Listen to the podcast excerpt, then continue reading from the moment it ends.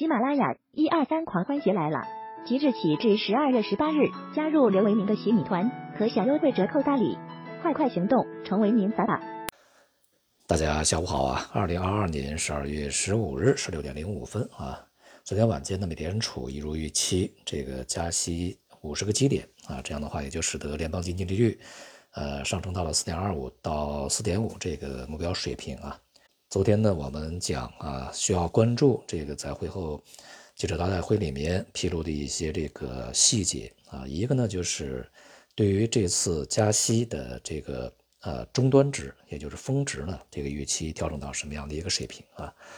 那么最终呢，这个点阵图显示呢，美联储的成员啊，将这个最终的呃利率水平啊，就是这次加息周期的这个呃峰值水平呢，是呃设定在百分之五点一。那么其实呢，也就是这个到最后应该是百分之五到百分之五点二五的联邦基金利率啊，这也就意味着呢，从目前开始啊，至少还应该有七十五个基点的这个利率提升啊。如果是每次二十五个基点的话，还至少应该有三次啊。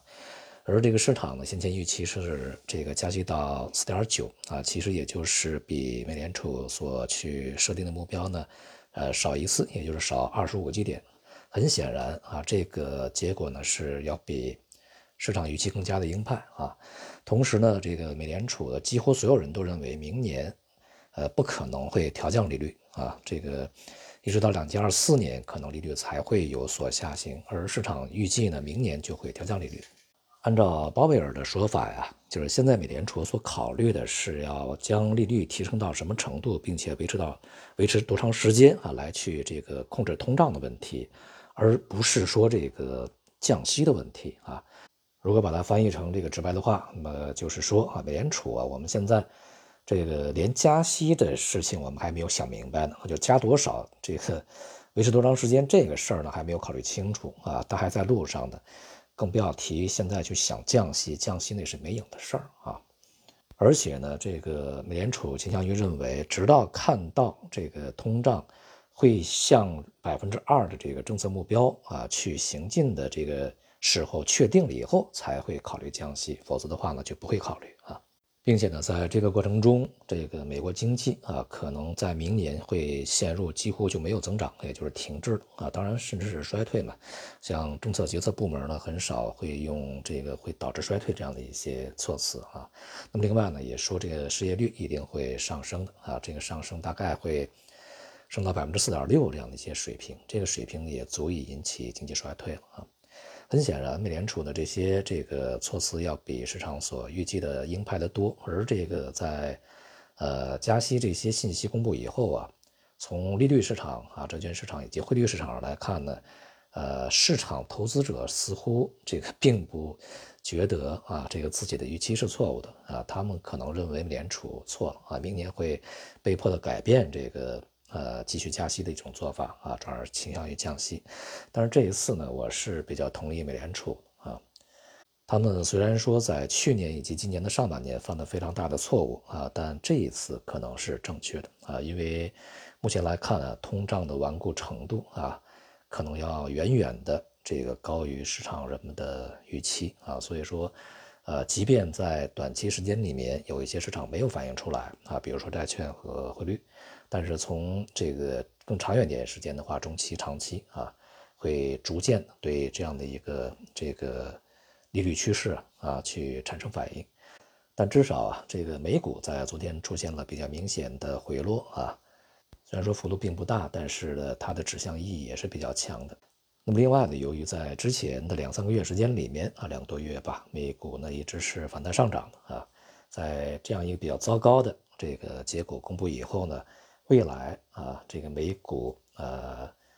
继续下行的风险大大的增加，也就是结束它的反弹啊，开始回落。那么如果是这样的话，当然也会对 A 股带来连带的压力啊。今天 A 股的表现呢还算比较平稳啊，指数涨跌互现，这个最终的个股还是啊比较多的上涨，但是一些价值大盘蓝筹啊开始明显的回落啊。今天也公布了十一月份的这个主要经济数据。呃，投资、消费和工业生产啊，这三个数据啊，呃，都是远远的低于预期啊，并且呢，也都是这个近半年啊，或者是一年以来的这个最低值啊。其中工业生产的这个增加值啊，同比值是增长了百分之二点二，呃，这个幅度是非常的小的啊。市场预期呢，至少应该在百分之三点五以上啊。而这个消费就更差，零售销售总额呢是同比下跌百分之五点九啊，也就是负增长百分之五点九。这也显示出来，整个这个十一月份，呃，在十一月底之前啊。疫情的这个反弹以及风控措施的一个骤然收紧，使得整个经济呢受到了一个压抑啊，还是相当大的。当然，这些数据呢已经过去了，在十一月底到现在呢，疫情的防控措施已经有了非常大的调整啊。从一些高频数据上来看呢，像运输、物流呢已经开始有所恢复啊。但是啊，这个正如大家所看到的啊和体验到的，就是经营场所的人流呢。增反降啊，这个人们呢都呃惧怕这感染啊，呃反而呢加强了防护，自我防护。那么另外呢就是物流快递在近段时间反而呢是这个延迟的更加多一些啊，所以接下来就是十二月份以及一月份的数据恐怕还不会特别好看啊，这当然也就对整个市场会带来比较明显的压力。在这种情况下，如果外围市场表现不佳的话啊，那么 A 股呢，恐怕在接下来的时间里面啊，也会是这个遭遇比较大的压力啊，甚至是跟随回落啊。从其他市场上来看啊，由于这个美联储的政策的这个方向啊，相对比较明朗一些啊，美联储也比较坚定，呃，那么因此呢，接下来一方面啊，外围市场呢恐怕会继续，就是股市恐怕会继续的回落，而这个黄金白银在今天出现明显下跌以后啊。